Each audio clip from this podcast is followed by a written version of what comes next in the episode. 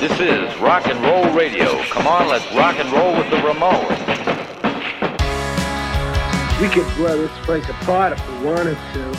My first gig, I actually had the urge to jump into the audience because I was so used to being there. Hi, everybody. Welcome to the Ramones Nerdcast. My name is Flo. I run the Ramones Museum in Berlin. I'm really sorry for my bad English. You're gonna have plenty of chance to laugh about me in the next couple of weeks and months, as this will be a regular thing. The Ramones Nerdcast is gonna give an insight on all the things that you need to know about your favorite group. We're gonna talk about their music, the highs, the lows, the dramas, the secrets, the career, the songs of the Ramones. We will show some of the most significant items from the Ramones Museum so we can shed some more light on things you've never seen before before. We're also very happy to announce that we have a very special guest on the Ramones Nerdcast. His name is CJ Ramone. He will answer all of your and all of our questions in the next couple of episodes. So, if the Ramones are your favorite group, then this is your new favorite podcast.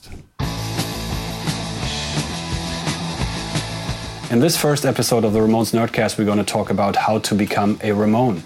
We're going to talk about the Ramones style, their clothing, and we're going to talk about their songs. And as some of you might know, their songs are pretty short and very fast, and they reflect on life from the other side of the coin. Of course, we're going to talk about the more obscure songs from the Ramones as well as their hits. But for this first episode, in order for everybody to be on the same map, I would like to introduce the band to our not so well educated audience with uh, three of their most popular songs. And I'm going to start with the Ramones anthem, which is called Blitzkrieg Bop. It's featured on the first album from the Ramones from 1976. It's the first track on this LP, and it has a famous "Hey ho, let's go" chant that um, was a highlight at the Ramones shows, and of course, it's a call to arms for all the Ramones fans. So Blitzkrieg Bop is definitely a song you might want to know from the Ramones. Oh,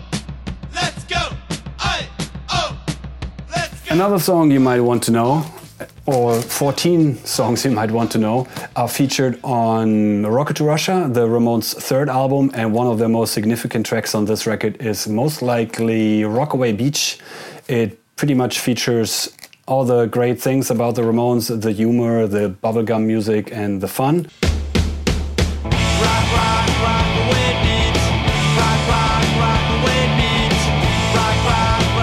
Another song you might want to listen to when you don't know the band yet is called Pet Sematary. It's a song the Ramones wrote for a movie called Pet Sematary, written and directed by Stephen King.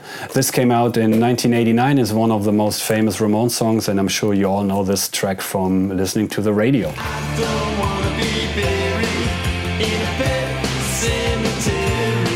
So let's talk about the Ramones clothing. If you want to join the gang, it helps to know what kind of stuff you need in order to look like a real Ramone. You need a leather jacket, you need a faded Levi's, you need a pair of sneakers and your favorite t-shirt and then you're all set. Let's start with the Ramones leather jacket. The Ramones used to wear Schott leather jackets, a brand from New York City. The model is called 613, which was built or manufactured until the early 80s. A cheaper find on eBay is the 80s model, it's the 618. And um, this for example, has the significant military pins that the Ramones had on their leather jackets and that they used to buy in a shop called Hudson's on 13th Street. The Ramones liked faded jeans long before it was hip. This model is a Levi's 517. It has the significant rips in the legs and in the back, and it also has a zipper and not the buttons like the 501. Also, an important thing about the Ramones Levi's is, is that it needs the red tab on the back and not the orange tab. In the early stages of the Ramones' career, the band would wear Keds or Sperry Top Siders. This is a slip on from Sperry Top Siders. You can see Johnny Ramone wearing one of those on the cover of the first Ramones LP. This is one of the favorite Keds models the Ramones used to wear mainly in the late 70s, early 80s. This is a Pro Keds shoe. CJ Ramone wears this to this day is uh, still one of his favorite sneakers. And Marky Ramone, he didn't care that much about brand or model. He didn't care if he would wear a Chuck Taylor shoe or an unknown Chinese brand like this one. This is one of his shoes from the late 90s. So, whatever sneaker you feel comfortable in, you should wear. The Ramones were also known to wear t-shirts all the time. If it was winter or summer, they didn't care. They wore t-shirts whenever they could. And uh, if you want to join the Ramones gang, of course, you know, you wear this, a Ramones t-shirt. It doesn't have to be a vintage one like this. It can also be a brand new one that you can buy in uh, your favorite shop next door or in a city nearby. The Ramones t-shirts nowadays are available pretty much everywhere. This is another piece from the Ramones Museum. It's uh, one of Dee Dee Ramone's t-shirts. It has the Mickey Mouse on it, and uh, Dee Dee cut off the sleeve and the collar.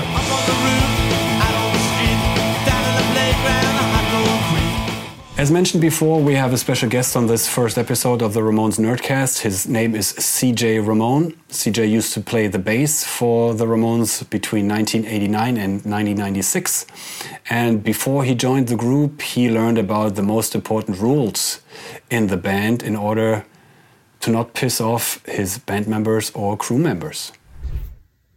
Hey kids, CJ Ramone here, and these are my four rules to follow to keep yourself from getting kicked out of the Ramones. Rule number one do not make a mistake on stage. For those of you who were close enough to the stage to see over the years, whenever I made a mistake, Johnny's laser beam for eyes would burn holes in my chest for at least a few seconds after every mistake I made every night. Second rule is never talk to Joey between the set and the encore. One night, Joey was having a rough night with the monitors, and uh, I went over to tell him what songs we'd be doing in the encore after the set, and he actually took a swing at me. So I learned do not talk to Joey between the set and the encore. Third rule never, ever, ever try to be the go between in a disagreement between Johnny and Joey. Never. Never. That should probably be in the number one spot. Because if either one thought that I was taking the other one's side, it would not go good. I would get pulled into it. Fourth rule never, ever, ever, ever invite someone into the dressing room after a show who's had too much to drink. One particular time, I invited a band member from another band to come backstage who had had a little bit too much to drink and got in Johnny's ear and pissed Johnny off to no end. So after he got thrown out, Johnny, of course, directed his anger towards me for bringing the guy into the dressing room. So there you have it. CJ Ramone's four rules to follow for not getting kicked out of the Ramones. Ramones forever. Thanks, CJ. That was really interesting. In the meantime, please be so kind and head over to ramonesmuseum.com. There you can find various options on how to support the Nerdcast. We came up with a couple of really nice bundles for you that bring you closer to your favorite band. Thank you so much for sticking by. Thank you so much for hanging out. Thank you so much for listening to me speaking bad English. My name is Flo, and I see you again in the Ramones Nerdcast.